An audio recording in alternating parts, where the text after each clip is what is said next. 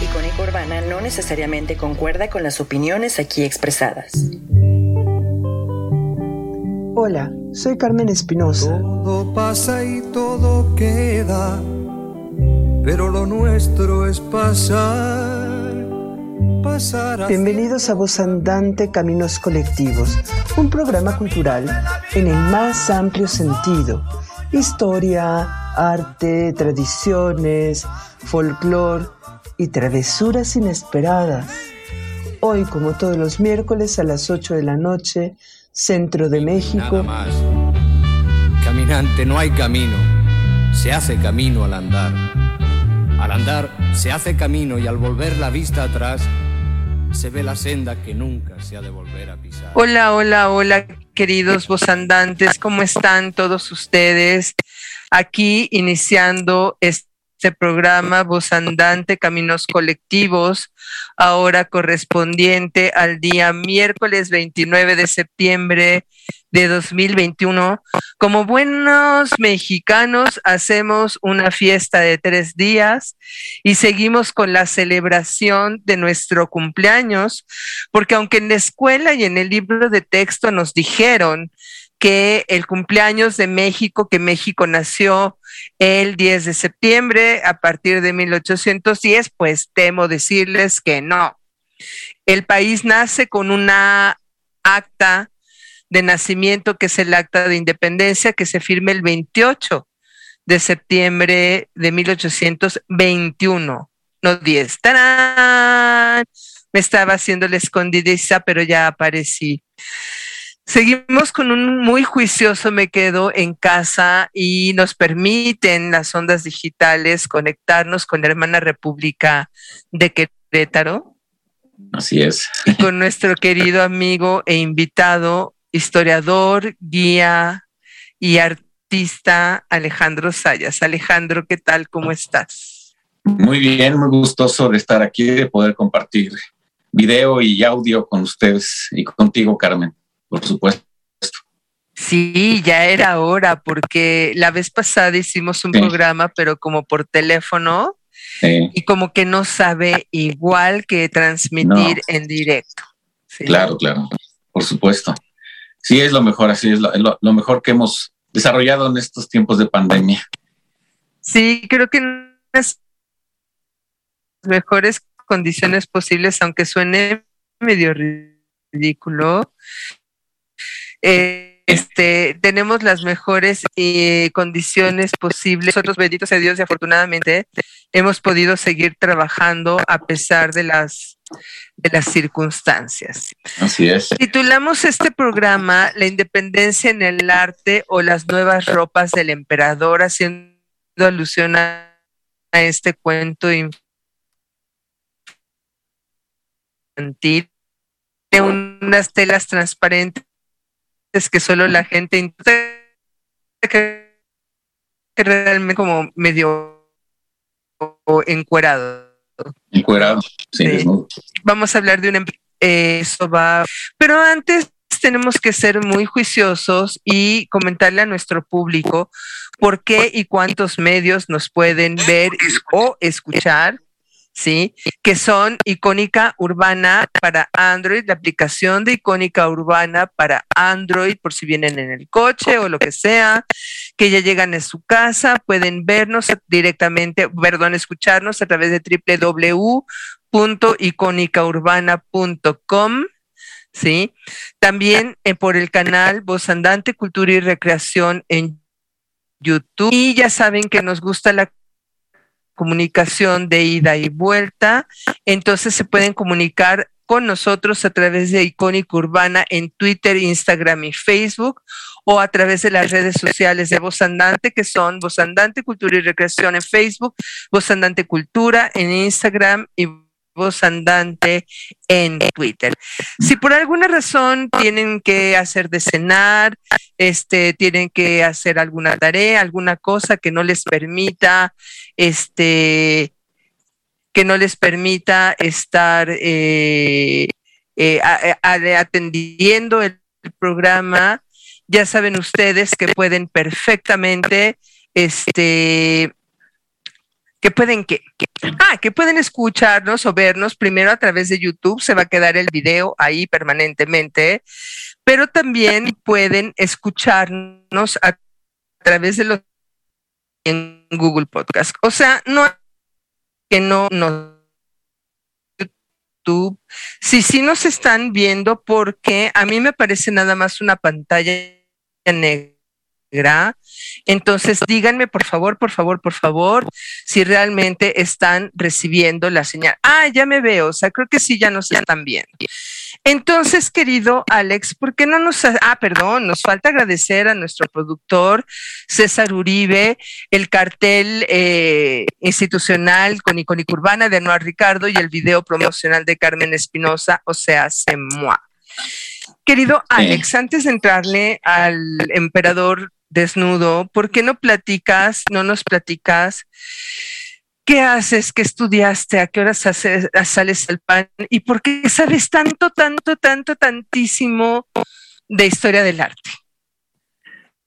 Bueno, pues eh, eh, yo estudié comunicación y arte en Ciudad de México y aparte también he tenido libre y desde luego siempre enfocado a historia del arte. He sido por supuesto, profesor universitario de esas materias, todo lo que tenga que ver con patrimonio, con eh, historia del arte y, por supuesto, también un fiel aficionado de historiadores como tú y otras, otros más. Aportar un poco también como con algunas investigaciones, en fin, a eso me he dedicado, pero también igual a divulgar. Yo creo que eso es lo que últimamente, en los últimos 20 años me ha tenido ocupado, divulgar la historia pero en una forma diferente en la didáctica vivencial es hoy por hoy fundamental y así lo entendí hace tiempo. Entonces tengo una agencia que se llama Culturs Querétaro, que desde hace más de 20 años nos hemos abocado precisamente a eso, a tener contacto con los diferentes públicos. Ahora se está abriendo esta vertiente por medio del streaming, pero en tiempos prepandémicos, pues bueno, clases especiales, recorridos turísticos, etcétera, especializados, sobre todo que tengan que ver con turismo cultural. Eso es lo que nos ha distinguido en los últimos 20 años. Y seguimos adelante. Esperemos seguir así también.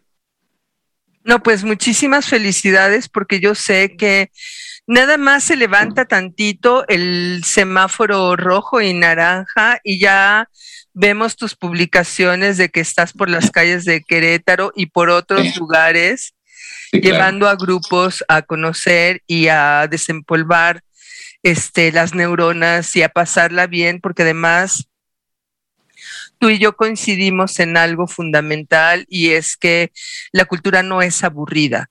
O sea, la cultura tiene que ser entretenida y no por entretenida es menos seria, menos fundamentada, este, porque tú le tupes y le lees como pocas personas que yo conozco. ¿sí? Querido Alex, ¿por qué no empezamos este con el tema? Vamos a compartir nuestra, nuestra pantallita porque les tenemos aquí fotitos muy, muy padrirurísimas, ¿sí? Este, y empezamos con el tema de la cuestión del arte porque aquí afortunadamente tenemos chance en, YouTube de ver y a través de Icónica, creo que vamos a hacer una trampita de este, creo que ya nos dirá nuestro productor si ya está disponible el blog de Icónica Urbana para que les compartamos las fotitos y si no, cuando menos ahí las vamos a ir compartiendo poco a poco en Twitter para que la gente las vaya conociendo. Entonces, quedamos que empezamos primero por los reyes viejos, ¿no? Claro. Por los reyes del antiguo régimen. Sí. platícanos qué es esto del antiguo régimen y cómo se refleja en el arte. Sí. Sí, claro. Bueno, pues primero hay que hablar un poco que estamos, nos vamos a centrar en el siglo XVIII, en la edad de las luces, y en donde los, el absolutismo era lo que imperaba en ese entonces, ¿no? El monarca era por gracia de Dios, por gracia divina, así había nacido, así estaba escrito, por supuesto, con, el dedo flamígero ¿no? de Dios. Y de esta manera, pues bueno, los monarcas heredaban estas, estas monarquías, como en este caso estamos observando a Fernando VI, uno de los monarcas borbones, y justo nos toca este ínterin en que el periodo barroco está, pues bueno, prácticamente en sus últimas para dar paso al neoclásico. Y ahí es en donde también hay un parteaguas muy importante en la estética, en la conceptualización eh, de las pinturas, la forma de mostrar a un monarca absoluto. Y después, evidentemente, ya los monarcas que empezaron a tener problemas, a partir de la Revolución Francesa, sí hay que decirlo, y desde luego, pues tantas y tantas cosas que comenzaron también a gestarse, digamos, en el último tercio del siglo XVIII, eh, las reformas borbónicas, etcétera. Eh, la estética, desde luego que, y hablando de, este, de esta pintura, esta es netamente barroca, y ahí podemos observar a un monarca eh, con todas las de la ley, ¿no? Con sus trajes bordados, al fondo una mesa, se pueden ver cortinajes, ¿no? Con esos brocados, esas telas de brocados europeos tan, tan hermosas, ¿no? Eh, un yelmo que se alcanza a observar, porque desde luego el monarca era el, capitán, el jefe de las fuerzas, ¿no? De, que defendían los, los vastos reinos, eh, ese bastón de mando, esa pose afectada, ¿no? Porque evidentemente te había que mostrar, pues bueno, con garbo, hasta el armiño, ¿no? Que se puede observar por ahí también, la capa, y bueno, o pues. sea, el eh, armiño, es esa cosa blanca peluchada que está en la parte interna de la capa. O sea, por fuera terciopelo y por dentro armiño. exactamente, pero cuando se volteaba hacia la parte externa, la parte del cuello, se podía observar perfectamente el armiño. Eh, voy a platicar al rato de Agustín Iturbide precisamente por, con alguna relación que, que con el chile en nogada, que de hecho es una teoría que tengo también. ahorita lo platicamos. Pues Perfecto. Eh, entonces, eso es lo que más o menos se puede observar en esa pintura. Hay estas famosas filacterias, estos espacios en donde se ponían la tipografía, desde luego que pues como globitos, como, claro, esa, esa, esa zona, en donde se hace una descripción breve de la persona a la que se alude la pintura y, también a veces también llega a aparecer el autor, dependiendo, claro está, ¿verdad?, de, de los altos vuelos que pudiera haber llegado a tener. Claro, los que pintaban a los reyes eran pintores de cámara y firmaban sus obras, eso sí. Si, si me permites, solo podría agregar un par de detalles. Y es que justamente, aunque ya nos regañaron los historiadores del arte que usamos el término barroco, que ellos ya están cuestionando tremendamente, a veces con demasiada liberalidad, este, eh, yo creo que aquí se justifica claramente porque hay ah, unas variables que nos permiten hablar del barroco con, solidez eh, académica, con solidez conceptual. Una, estamos hablando de monarquías absolutas.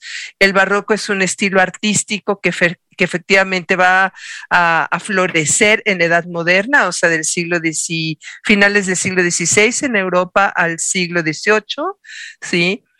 Eh, en eh, la época en donde gobiernan los monarcas absolutos. O sea, es un estilo artístico que va de la mano con los poderes eh, de la monarquía absoluta, pero además monarquías que son predominantemente católicas, no todas, pero yo prefiero ser el barroco aplicado específicamente con las monarquías católicas, como la monarquía francesa o como la monarquía portuguesa o la española. Segundo, efectivamente es el antiguo régimen, ya lo explicaste muy bien, gobernar por la gracia de Dios, ¿sí? Este, tercero, eh, obviamente es un estilo que va a manifestar o que va a expresar al personaje que tiene un cariz casi sobrehumano, o sea, todas estas codificaciones, los cortinajes que le dan una gran teatralidad, el rojo de la grana cochinilla, entre paréntesis, que se llevaban de aquí, el azul lañil, que entre paréntesis también se lo llevaban de la Nueva España, por eso la monarquía absoluta eh, hispánica era de las mejores vestidas de... El azul maya famoso, ¿no? El azul maya famoso, exactamente. El negro del palo de, de Campeche el, palo, de, tinte. exactamente. Entonces, estamos hablando de que hay una unidad entre barroco y monarquía absoluta. Y luego los Borbones van a empezar a, escupir para arriba, perdón que lo diga en estos términos, van a detestar al barroco y van a imponer un estilo que habla del cambio de los tiempos, del cambio de las mentalidades, que es el neoclásico. Pero todavía aquí a Carlos III lo tenemos como un a caballo entre arte barroco y arte neoclásico, ¿no, querido Alex? Así es. Ahorita que estaba viendo la figura de si le quieres cambiar a Fernando VI, la anterior, eh, nada más, bueno, eh, hay detalles importantísimos, ¿no? los pelucones famosos, ya es del rococo, ya es el rebuscamiento más extremo. y que vino, por supuesto, a, México eh, en, a mitad del siglo XVIII y esta influencia, pues, afrancesada, alemana, nos llega a nosotros también y se manifestó en, en todas partes, ¿no? Evidentemente. Entonces, esta, esta pintura sí recrea mucho eso del rococó. Y ahora vamos a ver dramáticamente este cambio de la filacteria, cómo se desaparece por completo para dejar hasta abajo nada más, ahora con Carlos III, una referencia escrita en la parte de abajo, ¿no? Eh, había que para, como para que ni la lean. Sí, claro, muy, muy pequeña. Además, otra tipografía ya diferente a la que se ejecutaba en la época barroca. En este caso ya es ya casi estamos apuntando a tipografía, pues no de palo seco, pero sí con menos, menos detalles, ¿no? Y este, pero sí realmente unas líneas que casi son imperceptibles, ¿no? Pero además hay un par de cambios, Alex, que estarás de acuerdo conmigo, que había que subrayar así con rojo, y es que Fernando VI todavía tiene en su pecho el toizón de oro. El toizón de oro. Claro. Aquí lo vamos a ver, perdón, es que las, las, estas cosas no pudimos ponerlas en orden por razones de ignorancia tecnológica. El toizón de oro es esta cosa, este borreguito, este como carnero. Este, exactamente. Que cuelga, ¿no? Que cuelga. Era la insignia de la monarquía. Aquí tenemos esta armadura, si mal no recuerdo, pertenece a este Carlos II, el hechizado. el hechizado. Yo quise nada más sacar el toisón porque era el símbolo de la monarquía hispana. en general los reyes de España no, no usaban corona. La corona no se la ponían. No se la ponían. A veces estaba a un lado, a veces ni siquiera aparecía en la en insinuada, ¿no? Exactamente. Muy insinuada. A veces lo que más aparecía era la espada y el cetro, ¿sí? Sí. Sí, este, pero, pero la corona muchísimo menos. Entonces, aquí nos damos cuenta que con Fernando VI todavía aparece el Toison, pero con Carlos III ya no. Sí, exactamente. Sí. Pues querido Alex, que aquí tenemos al, sucesor de Carlos III, si mal no recuerdo su hijo, Carlos IV. Carlos IV, el feo, feo, feo. Y este, bueno, ahí de, de perfil, de, de, busto. Y ahí podemos observar ya cómo ha cambiado, ¿no? Ya este, la conceptualización. Eh, hay que recordar que, bueno, Carlos III fue el que impone las academias prácticamente y, y si pasamos a Carlos III, vamos ahorita a pasar a Carlos IV, si puedes, por favor. Sí, no está, no está ya, este no es Carlos IV. Este es Carlos IV, no, eh, que si puedes pasar a Carlos III nada más para mencionar. Ah, perdón. Algo importante. Con Carlos III, bueno, pues eh, a él cuando estuvo en Nápoles le toca estos hallazgos eh, que, claro, por la lava del Vesubio se habían quedado pues eh, sepultados durante siglos, ¿no? y claro, estamos hablando de Pompeya, Herculano. A él le toca iniciar esta, esta parte de la investigación, se podría decir. Y eh, le, vino, como se dice ahora, muy anillo al dedo. Para contribuir con esto que estaba gestándose ya hacía tiempo y que era precisamente el que los monarcas ilustrados necesitaban de tener, pues bueno, eh, academias, necesitaban tener gabinetes y todo lo que estaba poniendo muy de moda con la ilustración. Entonces, este rostro adusto, ya la peluca ya prácticamente desaparece, el pelucón, pues habla un poco de esta seriedad, ¿no? Ya se estaba gobernando más seriamente, aunque todavía podemos observar que, claro, están los drapeados de las capas interminables, la corona insinuada hasta el fondo, pero algo importante, se ve en una ruina, bueno, no ruina, se ve una ciudad y se insinúa una columna gigantesca a sus espaldas, ¿no?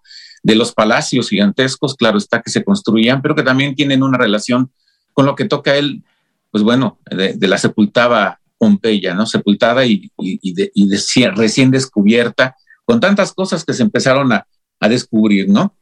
Eh, eh, el Antino, por ejemplo, la Oconte, estas, estas esculturas que, comenzaron a, a, subir a gabinetes del coleccionismo privado, repentinamente ya era algo diferente tener museos, que era lo que se inauguraba, y que claro, este hombre pues impulsó tremendamente esta posibilidad para que tanto allá en España, en la Academia de San Fernando, como aquí la de San Carlos, la primera en América, por cierto, se comenzara precisamente a, vislumbrar este cambio, este parteaguas, ¿no? Que implicaba el descubrir el pasado, la arqueología como la base y fundamento del conocimiento. Querido Alexei, nos toca ir a nuestro primer corte. Ah, sí. Por supuesto. Y eh, vamos a, eh, para darle un poquito más de espacio a la conversación al final, y nos vamos a escuchar el fandango de la independencia con el claro. Segrel, ¿sí? Y ah, en un momentito nos vas a platicar eh, por qué elegiste esta pieza. Por supuesto. César, ¿nos vamos?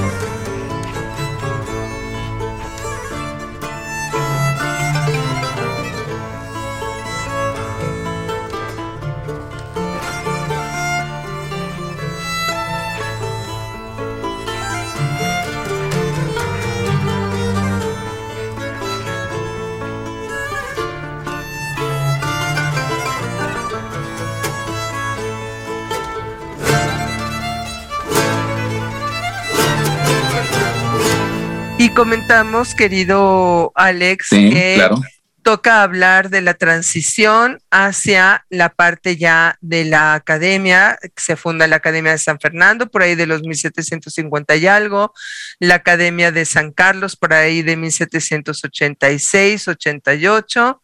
Y entonces cambia la perspectiva de la representación del poder y cambia la perspectiva del arte. Aquí nos compartiste esta imagen que nos, nos vas a ayudar a explicar. Por supuesto, sí, se trata de un medallón con la figura de Carlos IV eh, de perfil, eh, recreando desde luego a estos eh, pues, emperadores romanos porque se, se, hacían alegorías, no es una alegoría, es lo que podemos observar. Las alegorías en el siglo XVIII fueron muy importantes, fueron muy socorridas y ya en la época del neoclásico pues era absoluto, ¿no? Todo era simbolismo. Esos terrenos del poder simbólico, las guerras eh, simbólicas, el poder mismo representado en un monarca que se ve ahí como este personaje laureado, ¿no? Tiene los laureles y en la parte de arriba podemos observar también pues estos, estos, estos laureles, eh, esas guirnaldas de laurel y oliva, ¿no? Que empezaron también a mostrarse, ¿no? Y que de alguna manera también son retomados por el nacionalismo una vez que esto se establece. Hasta arriba por supuesto, esta imagen ¿no? de, del ojo de Dios que todo lo ve, el, el, omnipotente, omnipresente. En la parte de abajo se puede ver una panoplia, ¿no? Que la panoplia es esta, este conjunto de armas, las armas, en donde aparecen cañones, tambores, todo lo que tiene que ver precisamente con, con la, la guerra, las banderas, por supuesto, un león que representa a la monarquía, ¿no? Y los dos mundos que los está dominando. Entonces es, es un dominio. Exactamente, el antiguo mundo y el nuevo. Y bueno, pues esta, este, esta espectacularidad, evidentemente, pues es una, es una pieza de, plata, hecha en plata, de la Academia de San Carlos y había que hacer, por supuesto, estos eh, lores, ¿no? al monarca, así como también Tolsa lo hizo precisamente con el, con el famoso caballito, ¿no? Con el, caballo que tenemos tan, eh, pues, tan memorable ¿no? en México. Pero bueno, eso es más o menos lo que podemos observar en estas imágenes. Entonces es, es esto de cacarear, ¿no? Toda la imaginería y, la, y, el monarca como aquel que, claro, nunca pisó una guerra, e, era parte de estos reyes holgazanes que nada más se dedicaban a la, a la holgazanería, ¿no? A la vida fácil y, comer y comer y por eso engordaban tanto, no se movían. Pero bueno, había que presentarlos en el plano simbólico como lo que eran, ¿no? Grandes monarcas. Sí, que además no es la característica de los monarcas anteriores, o sea, los monarcas del siglo XVII y del siglo XVI sí, iban a la guerra. Obviamente no estaban, no, no estaban en, el frente del combate, o sea, me refiero en las líneas frontales, pero por supuesto que, que, que, se presentaban eh, estaban presentes en, en, la guerra. Querido Alex, eh, vamos a primer eh, Barabara, llévelo, llévelo rápidamente para decirles que tenemos espacios en Icónica Urbana. Estás también tú invitado, querido Alex, por si quieres un, programa de radio en donde quieras compartir tus intereses, tus pasiones, tus temas favoritos. Hay espacios en Icónica Urbana. Queremos sus talentos para que ustedes divulguen lo que sea que sea de su interés. Y entonces para eso se tienen que comunicar a las redes sociales de Icónica Urbana, Icónica Urbana en Twitter, Instagram y Facebook y hablar con nuestro CEO, este, Anuar Ricardo, o con cualquiera de las personas que atiendan a través de estas redes para que les den toda la información. También les comentamos que tenemos el grupo al que ya Alex está súper invitado, Gozando Cultura en Facebook, para que nos hagan favor de compartir ahí sus actividades, sus eventos. Tú tienes unas acuarelas verdaderamente maravillosas. Eh, ya platicaremos algún día, te invitaremos a platicar de tu obra, unas acuarelas con vino tinto que se pueden morir. Entonces, para, para que las conozcan, públicalas cuando quieras, compártelas a través de Bozando Cultura. Y también que estamos muy abiertos y disponibles a que nos eh, patrocinen a través de donativos o de publicidad Y para eso se pueden comunicar o con Icónica Urbana o con Voz Andante a través de las redes sociales que ya comentamos. Y también decirles que tenemos un taller a partir del 11 y hasta el 24 de octubre que se llama Hablar en Público, Comunicación Asertiva. Realmente el cupo ya está cubierto, de hecho ya, ya cerraron las inscripciones, pero ¿qué creen? Si se comuniquen con nosotros o se comunican a las redes sociales de educación continua de la Universidad Autónoma Metropolitana Coaquimalpa, pueden hacer manita de puerco para que nos abran otro taller de hablar en público, comunicación asertiva para el mes de noviembre. Entonces, comuníquense con nosotros porque son herramientas que les pueden ser de mucha utilidad para que no se les lengue la traba, para que no les ganen los nervios, se les olvide lo que van a decir.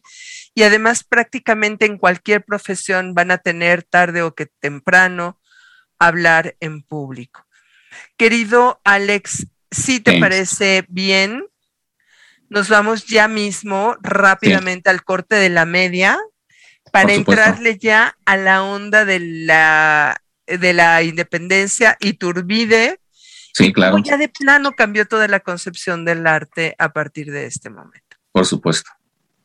Los dejamos con folías criollas y cumbés van a escuchar una pieza y regresando les vamos a decir qué es, aunque ustedes por supuesto que lo van a adivinar, con Jordi Zaval y Montserrat Figueras. Nos vamos, querido productor.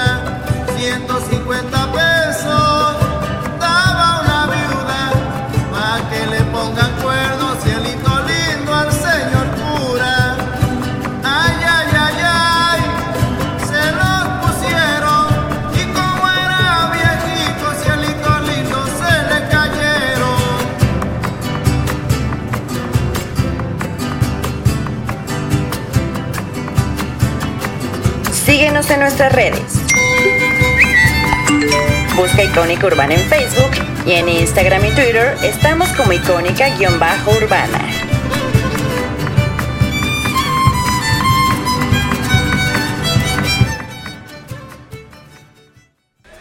¿Ya lo intentaste con Google Ads?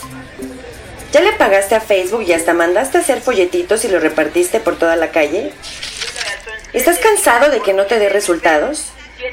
¿Has pensado en una opción de campaña más específica para tu público? Contáctanos en encudeso.gmail.com y conoce sobre nuestras opciones para que tu marca tenga más proyección. Anúnciate aquí, en Icónica Urbana.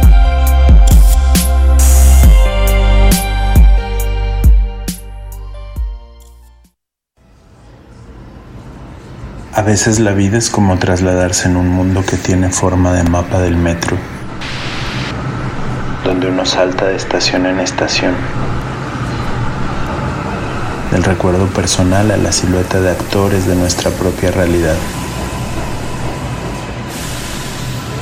Desde la creación de un alter ego dispuesto a recordarnos quiénes somos, qué olvidamos, a dónde vamos. Deja que tus oídos sean la guía en esta mancha urbana. Deja que nuestras voces iluminen el sendero de tus pasos. Escucha. Icónica Urbana. No olvides escucharnos en Spotify o Himalaya. Búscanos como Icónica Urbana. Reconstruyendo cultura. Entonces, ah, querido Alexei, ¿por qué elegiste esta imagen para hablar de la transición al neoclásico y después este, ya veremos la cuestión de la independencia y el imperio mexicano? Por supuesto. Bien, escogí esta imagen porque pues, es muy representativa de, de aquello que mm, no se, ya no se podía mostrar del todo por lo, porque al barroco se le detestó una vez que llega el neoclásico, ¿no? Y los maestros de pintura, arquitectura y escultura de la academia, pues, este, pues fueron, ahora sí que quienes destruyeron gran parte de este patrimonio para dar paso a la frialdad neoclásica. Pero en este caso, en temas de religión, no podían tampoco salirse del todo de estos esquemas. Lo que sí se tenía que hacer, eh, por supuesto, depurar, si te das cuenta, ya no es eh, el misticismo del barroco el que está presente ahí, eh, estos ángeles y las personas que secundan a Jesús y por supuesto a la Santísima Trinidad, pues se ven más como efebos, ¿no? Ya más eh, diferente a lo que los angelillos, amorcillos, etcétera, entre las nubes se podía mostrar. Y esta perspectiva vertical que, pues bueno, tuvo gran éxito en, Roma, este, en el Yesu, por ejemplo, hay una magnífica exposición de esta pintura eh, de los jesuitas, esa iglesia extraordinaria, y dio lugar a esta perspectiva que no fue tan socorrida en muchos templos, digamos, barrocos no, no, no se veía tanto, pero ya después en el, neoclásico sí se llegó a ver esto. Entonces es, es diferente, ¿no? En este caso el colorido se apega un poco, pero claro, hay que entenderlo. La gente estaba acostumbrada a lo barroco y había que hacer un cambio paulatino, ¿no? Entonces, eh, pues bueno, hablando de iconografía, ya se puede percibir ahí una Santísima Trinidad que, claro, después del Concilio de Trento se, estableció, ¿no? En donde tenía que aparecer el Paráclito, la paloma, ¿no? El, Dios Padre, el Dios Hijo, y bueno, pues este, de esta manera, por supuesto, es como está representado esto, y, es eh, muy neoclásico ya. Sí, y la reducción de estos contrastes de luces y sombras, sin los maravillosos claroscuros del arte barroco. Aquí encontramos unas poquitas diagonales en la composición, pero no en estos entrecruzamientos geométricos que encontramos en el arte barroco. Es más una composición radial, ¿no? Sí, exactamente. Sí, un centro con este las los rayos, como dice Alexei, o los varios centros, porque de la paloma también tenemos una serie de proyecciones. exactamente, una proyección, exactamente. Sí, son varios centros, pero sí, bueno, de alguna manera impulsa la vista hacia, hacia la parte alta, ¿no? Digamos, a lo más alto. Así es. Tal cual. Entonces, llegamos, pasa la Revolución Francesa, se da la invasión napoleónica a España, empieza la guerra de independencia y todo se empieza a descomponer. Aquí, ¿qué quieres que veamos? ¿A qué imagen nos vamos a? Ah, vamos a donde está Manuel Tolzá y también igual eh, Jerónimo Antonio Gil, para después abordar una, una, perdón, una figura este, de una escultura de Pedro Patiño Stolink. Ahorita te voy a decir cuáles son. Aquí está Stolink. Ah, bueno.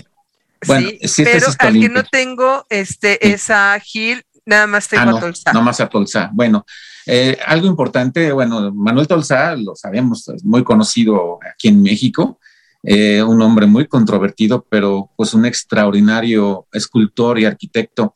Y cómo posa, ¿no? Con esa, como decía, esa pose afectada, con la figura que se vea eh, en su, recargado su brazo sobre de un busto de un Homero, quizás algo así, ¿no? Para dar esta espectacularidad y del intelecto, ¿no? Que estaba mostrándose ya en, en, el neoclásico.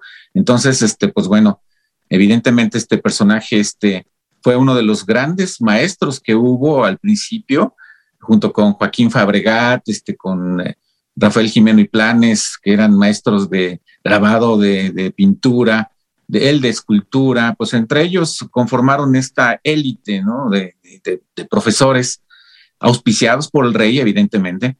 Y así es donde en ese momento, bueno, en lo clásico, eh, viene la guerra de independencia, y llega el momento en que viene un enfrentamiento entre los mismos estudiantes con los profesores, porque claro está, la guerra es la guerra y el rey en este caso, este, siempre, pues bueno, perdón, eh, y los maestros que eran españoles, peninsulares, pues defendiendo la causa del rey. Eh, y ahí es en donde pues vino un enfrentamiento con uno de los alumnos más aventajados, que ahorita vamos a ver una figura de él, Pedro Patiño Ixtolinque, quien por cierto conservó su apellido indígena y fue muy, eh, pues eh, ahora sí que le hacían bullying allá en la academia por esa condición de haber sido precisamente quizás este mestizo o hasta, pues bueno, se dice que su madre era indígena. Pero lo cierto es que era un personaje que tenía todas las dotes, eh, fue de los mejores este, alumnos de parte de Tolsa, pero llegó el momento en que empieza la guerra y empieza este pleito, ¿no? ¿Qué bando vas a tomar? Fueron, se sabe, de discusiones este, tan, tan fuertes, porque aparte de todo, pues bueno, sabemos que Tolsá, como maestro escultor que era, y sabía mucho de fundición, pues él fue el que fundió la mayoría de los cañones realistas que llegó a ser según Ay, eso no sabía. Sí, se tenía como, se tiene noticia de que fundió 50 cañones. en San Gregorio, en donde hizo precisamente la fundición del, caballito. Ahí tenía toda la fundición y utilizaban la mano de los alumnos. Imaginen los alumnos en este caso, ¿no? O sea, la mano de obra de sus alumnos para de los alumnos para poder hacer los cañones para, por supuesto, eh, ahora sí que revertir esta tendencia, ¿no? Que estaban teniendo los insurgentes y, y bueno, todavía hasta dio dinero, 1.600 pesos oro, él fundió 12 cañones aparte de los 50 que fueron auspiciados por, por minería. Él también, pues bueno, le puso de su, de su peculio para poder tener eh, esta posibilidad de tener muchos cañones para los realistas. Y es en donde ahí se pelea rotundamente con, con este hombre, con este joven. Y Pedro Patiño se fue con Guerrero, se fue precisamente a ser partícipe de la guerra de independencia. Entonces ahí podemos ver cómo hubo este, pues este parteaguas en la academia. Y la academia comenzó a caer, por supuesto, en desgracia, por razones obvias. Los maestros españoles se fueron a España en el tiempo de guerra y, pues bueno, cayó, cayó hasta lo más bajo. Evidentemente, la, academia ya había casi desaparecido. Y Un detallito, eh, Alex, y es que Istolinque es el apellido, no sé si tenga que ver, pero es el apellido del que fue el cacique de Coyoacán. Exactamente, sí. Sí, eh, entonces yo no sé si le venga por genética o por identificación que tomó el apellido ni más ni menos que el de los caciques de Coyoacán. Por, por genética, porque qué bueno que lo tocaste, porque se dice que el papá era heredero de tierras allá en Coyoacán y que de alguna manera el cacicazgo lo tenía en sus manos y que por esa influencia pudo entrar a la academia. Ok extraña circunstancia, pero con, este comentario pues quise dar a entender pues cómo es que hasta los mismos este, académicos se pelearon, ¿no? Por, tomar el bando que, le correspondía a cada quien. Y ahí es en donde comienza a permear este nacionalismo que podemos observar, que a pesar de que esta escultura que estamos viendo tiene cánones de alguna forma clasicistas o academicistas, pues eh, estamos observando una figura también igual emanada del imaginario indígena, ¿no? O sea, empieza a ser la visión no clásica del mundo indígena. Del mundo. Y aquí tenemos el tocado, el, penacho, por decirlo de alguna manera, el carcaj de flechas y las sandalas. Sandalias, que se parecen más a las de los apóstoles del siglo XVII que a las de los pueblos indígenas, pero, pero estamos Había elementos otra vez. que conservaban, pero a fin de cuentas es este parteaguas, ¿no? Del que hablaba. Y que ahora, por supuesto, en la medida que sigamos avanzando, vamos a ver cómo es que se abandona la academia por completo. Se abandona y, y evidentemente es en donde ahí empieza a haber esta suerte de pintura que ahorita vamos a empezar a observar. Por ejemplo, esto que estamos viendo, estas pinturas, las de castas y todo, que es muy popular, se revuelve a recrear ya en el tiempo de, guerra, más adelante, ya casi llegando al momento de, pues, del término de la guerra, hacia 1820-21, pues bueno, es evidente que ya no había academia. De hecho, en 1820 se cerró la academia para abrirla cuatro años después, tan solo, este, eh, pues bueno, ya con nuestro primer presidente, Guadalupe Victoria, pero pues no había maestros, no había nada. Entonces volvió otra vez, podríamos ocupar, si pudiéramos ocupar la palabra barbarie, pues bueno, se puede aplicar de alguna forma a este tipo de, pintura. Otra vez los cuadros de castas. Vamos a observar cómo adelante vamos a ver la pintura que hace referencia a la entrada del ejército trigarante a la ciudad. Hay muchas pinturas, pero todas no tienen nada que ver con, con lo académico, al contrario, todas son populares, ¿no? se acabaron los cánones y se da rienda suelta a eso que se había hecho a finales del siglo XVIII, ¿no? En los cuadros de castas. Alex, a lo mejor estoy fumando, pero tú me corriges si de plano me equivoco. Estas pinturas me recuerdan, por una parte, como un resabio del barroco en mano popular, pero por otra parte, si yo tuviera que asociar esto con la literatura, pensaría en el Periquillo Sarniento. Claro, la picaresca y todo aquello que, que aparece en ese entonces. que ya no son realmente las castas eh, novohispanas o las mesas hispanas, sino más bien es, es el tipo, el tipo a la manera de personajes, eh, personajes tipificados de la sociedad en transición hacia la sociedad mexicana con estas escenas como costumbristas, ¿no? Costumbristas, se ve al sastre con su familia, a un lado de, pues bueno, un carpintero quizás, y abajo algo interesante, una, si pudieras volver, a, pues bueno, una naturaleza muerta, ¿no? Así es. Que, es también parte de lo que, de un resabio, digamos, académico, porque también se pintó mucho todo esto, ¿no? Entonces es interesante esta pintura porque es como unas gavetas con estos personajes, una combinación muy extraña hasta la Virgen de Guadalupe hasta arriba, ¿no? Y como dices, estas figuraciones, este, costumbristas al fondo, muy bucólicas, ¿no? Los paisajes entremezclados con las escenas familiares. Perdón, estoy buscando para ver si había otra, pero no, ya esas son las que nos mandaste de lo popular. Claro. Y entonces aquí ya nos vamos a la entrada del ejército trigarante. Por supuesto, sí. A la Ciudad de México. Ciudad de México. Sí. Este es un cuadro anónimo, ¿no? Anónimo, absolutamente. Pero si volvemos al cuadro de, Carlos III, recordamos que hasta abajo esa filacteria mínima es como un resabio de lo que académicamente quedó, de cómo describir una escena en la cual pues entraba el ejército eh, trigarante, sí, esta misma hasta abajo, mínima, la podemos observar también en esa otra pintura. Y desde luego que, pues bueno, una playa de, ¿no? de personajes, este, no distingo yo dónde está Vicente Guerrero, pero se supone que está por ahí. Creo que es uno de los que están al principio. A ver, vamos enfrente. A ver. Me parece que está por ahí eh, este de azulito que está aquí a un lado del que está a caballo, que es evidentemente ahí están los dos. Agustín de Iturbide a caballo y Vicente Guerrero, al parecer, está eh, a, un, a un lado de él, vestido con pantalón. Exactamente este, este personaje. Este, ¿no? Este me parece que puede ser Vicente. Claro, exactamente. Eh, aquí, bueno, pues la ah, no, perdón, este es el, miembro del cabildo, porque tienen aquí las llaves de la, le está entregando la llave ah, de la Ciudad de México. Sí, sí. Pero bueno, entonces Guerrero, no sé, creo tiene que, estar por aquí atrás o tiene que estar en algún punto de este lado. Aquí lo interesante es cómo todos estrenaban uniforme, ¿no? Porque de hecho se ocuparon en vestir a toda, a toda la soldadesca, ¿no? Para poder hacer la, el, el, ingreso a la ciudad.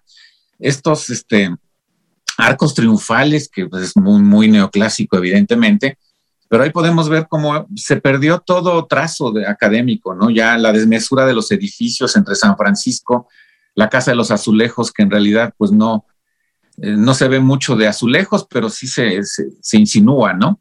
Por el tono azul se insinúa que son azulejos. Exactamente.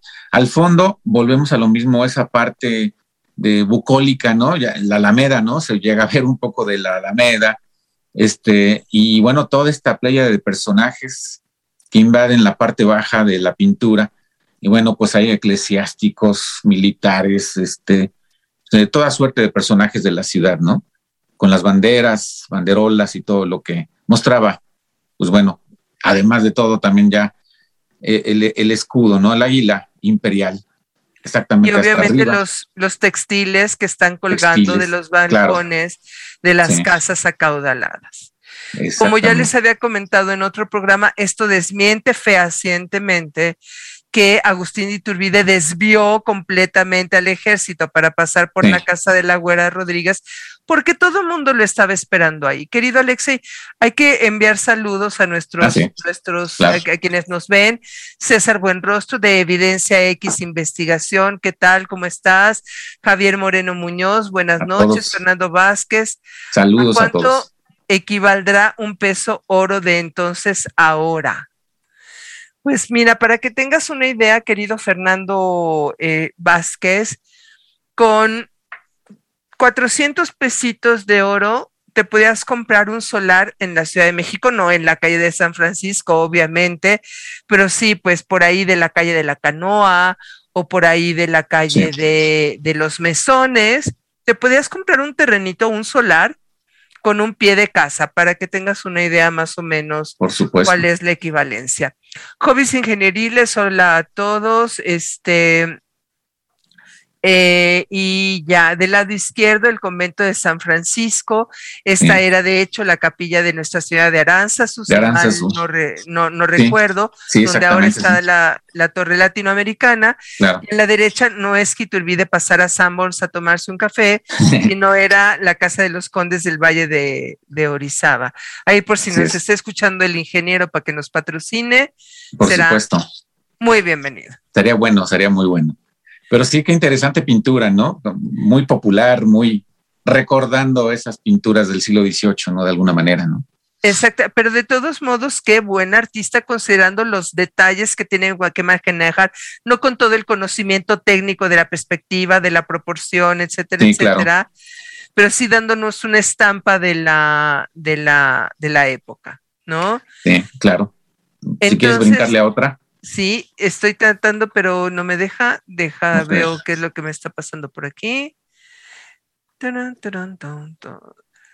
Ah, ya, ahora sí, ya me va a dejar.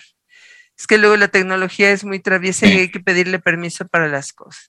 Esta es la misma entrada del ejército trigerante, pero por la garita de Belén. Así es, la garita de Belén, por el otro lado. Exacto, antes de llegar a la Alameda. O sea, venían por arcos de, por arcos de Belén, por donde venía el canal, para agarrar, por decirle, o sea, por la estación del metro Valdera.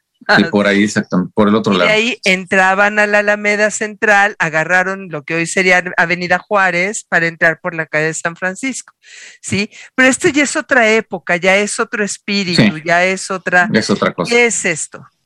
Y, y además, este, si te das cuenta, los caballos y todo, se parece mucho a lo que después hizo Ernesto y Casa en el siglo XIX también, igual que fue estos cuadros de charrería, etcétera. Y ahí tiene un sabor ya más, más que militar, más a charro, te podría sonar, ¿no? Eh, y están como agrupándose los, los soldados, es lo que se puede observar.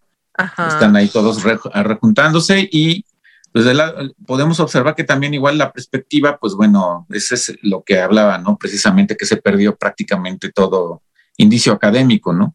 Para dar paso al colorido. Este cuadro es de Ferdinand Bastán, que es un pintor austriaco eh, plenamente ya del siglo, del siglo XIX. 19. Sí. Así es. No, perdón, el de Ferdinand Bastán es, es este. Sí. A ver, aquí, aquí, este, este sí vemos a Agustín de Iturbide. Claro, exactamente. Y luego, luego inmediatamente a un costado está, Vicente Guerrero. Guerrero, sí, claro está. Aquí, y los caballos ya se ven más, más mejor trazados, con una eh, acompañamiento con los pajes, con todo esto, ¿no? Para darle la importancia que requería, eh, ameritaba pues recrear ese momento supremo del, ejército trigarante.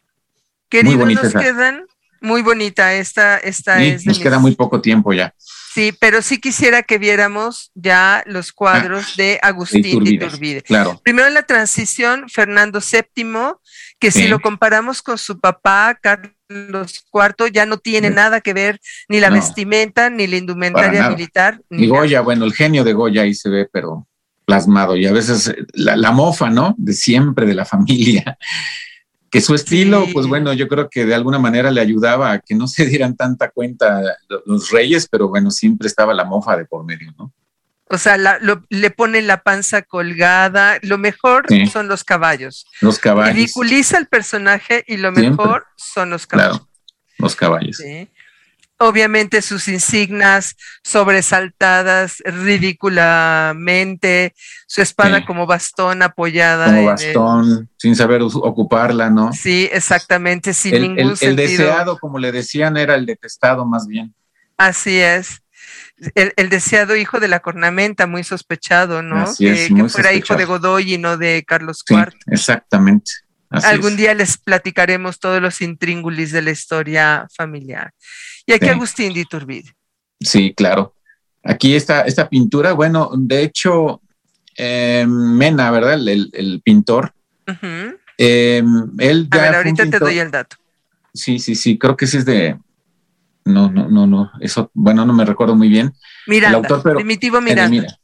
primitivo Miranda, exactamente, sí. Él, este, pues bueno, también es un decimonónico, pero él nace cuando justamente este personaje ya estaba declarado como, como emperador.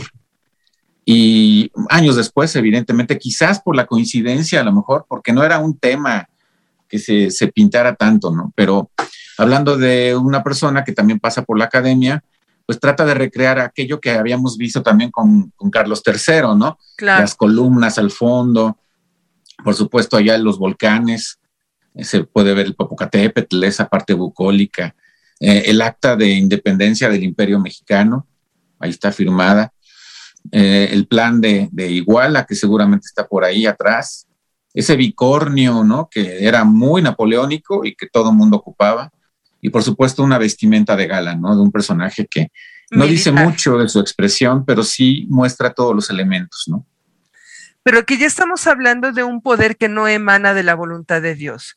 Ya no están los armiños, ya no están los terciopelos, en cambio tiene una banda, la banda del ejército trigarante. la banda del ejército. Que nos habla de que su soberanía ya no procede de Dios, sino su soberanía procede del pueblo. Del pueblo mismo. A través del Congreso. Claro, su condecoración ya es muy discreta, la que cuelga en su pecho. Así es. Y bueno, pues ahora sí que. Que este va a ser la cruz de los Guadalupes, que después. Que va a ser la insignia del gobierno mexicano, particularmente del imperio mexicano. Claro, sí, la de los Guadalupes es la, condecoración máxima, ¿no? De, de la insurgencia. Y para no irnos sin poner esta pretensión maravillosa, Agustín de Iturbide pero pintado por Arias Huarte, tratando de evocar claro. a los emperadores de la época virreinal. Sí, claro, ahí ya con todo el fasto, ¿no? Y como hablábamos de la capa con el armiño, eh, te, había comentado que quería platicar algo que, bueno, tengo por ahí una, una, idea y una vez lo platiqué con algunos poblanos y no les pareció descabellado. Ajá. el chile nogada, como lo conocemos hoy en día, y que bueno, pues sabemos esa historia, ¿no? Esa leyenda de las monjas agustinas que lo querían agasajar. Eh, para el tiempo en que pasa hacia Puebla, ya tenía pues varios meses de hacer una gira, ¿no? Él prácticamente, un hombre ahora sí que el deseado, de alguna manera también para mucha gente, para que él pudiera ser, encabezar un gobierno, el que fuera. Y eh, cuando le muestran este chile a él y se lo dan, le pusieron precisamente la nogada con los granitos de la granada para eh, simular el armiño, la capa de armiño. Eh, y de esta manera, pues bueno, saber que el hombre pues era una persona deseada por todo el mundo para que encabezara un gobierno monárquico, ¿por qué no? Y las monjas que lo hicieron, por supuesto, sabían muy bien lo que hacían. Entonces es una forma de, de hacer un, ahora sí que aludir, ¿no? A este personaje ya como el, el, preclaro que se mostraba y que pudiera llegar a ser un emperador. Entonces, pues a lo mejor por ahí tiene que ver esto. Sí, hace la barba, ¿no? Sí, sí, sí. No, pero además, querido Alex, ya nos tenemos que ir. Sí, ya, desafortunadamente. Hay que llorar lágrimas de sangre. Nada más nos queda primero que nos des tus redes sociales rápidamente Por supuesto, para que la sí. gente te contacte. Claro que sí. En Instagram y también en Twitter soy Alexei Sayak. Alexei con, Con Z. I latina. Ajá, exactamente. Sayak con Z A Y A K al final. Alexei Sayak. Y también te pueden pueden encontrar. encontrar por Culturs Querétaro. Exactamente, también igual en Facebook, en Instagram. Y bueno, pues a ver si luego vemos lo de las pinturas, porque fíjate que tenemos un, ahorita un, una experiencia que se llama Action Whiting, que es pintar con vino, pero hacer talleres para que la gente lo aprenda a hacer. Ah, por supuesto que sí. En un próximo programa nos presentas tus acuarelas. eh, Por supuesto, claro. acuarelas Sí, así es. y platicamos de todo eso. Claro. Decirles que sí, efectivamente, ya tenemos el blog de Icónica Urbana y vamos a hacer todo lo posible, si, si el tiempo nos lo permite, para hacer un textito y compartir algunas de las imágenes que ya les hemos eh, pasado el día de hoy por aquí. Muchísimas gracias, querido Alexei. No, gracias a, a ti. Acuérdense de síganos, suscríbanse, compartan y denos like, porque son de las maneras que podemos seguir haciendo viable nuestro proyecto. Mil gracias, Alex. No, gracias a ti por la invitación. Me encanta, me encanta mucho este, estar aquí presente con, en tus programas y tu diligencia y por supuesto tu sapiencia. Ay, no, bueno, ya si vamos a entrar en el plan del cebollazo, el gusto es totalmente mío. Los dejamos con zarabanda y maracumbé para que vean que los ritmos contemporáneos tienen raíces bien, bien antiguas con el grupo Segrel y nos vemos el próximo miércoles. Los dejamos en la compañía de Icónica Urbana. Muchos besos y que descansen. gracias. Hasta la próxima.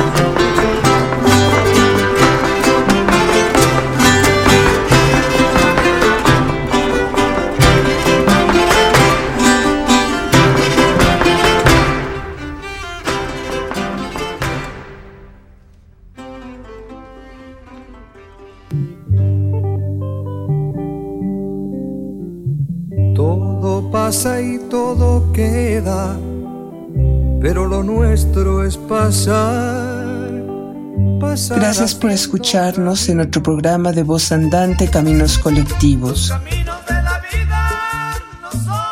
Nos encontramos el próximo miércoles a las 8 de la noche en una nueva emisión. Hasta pronto. Caminante, no hay camino, se hace camino al andar. Al andar se hace camino y al volver la vista atrás se ve la senda que nunca se ha de volver.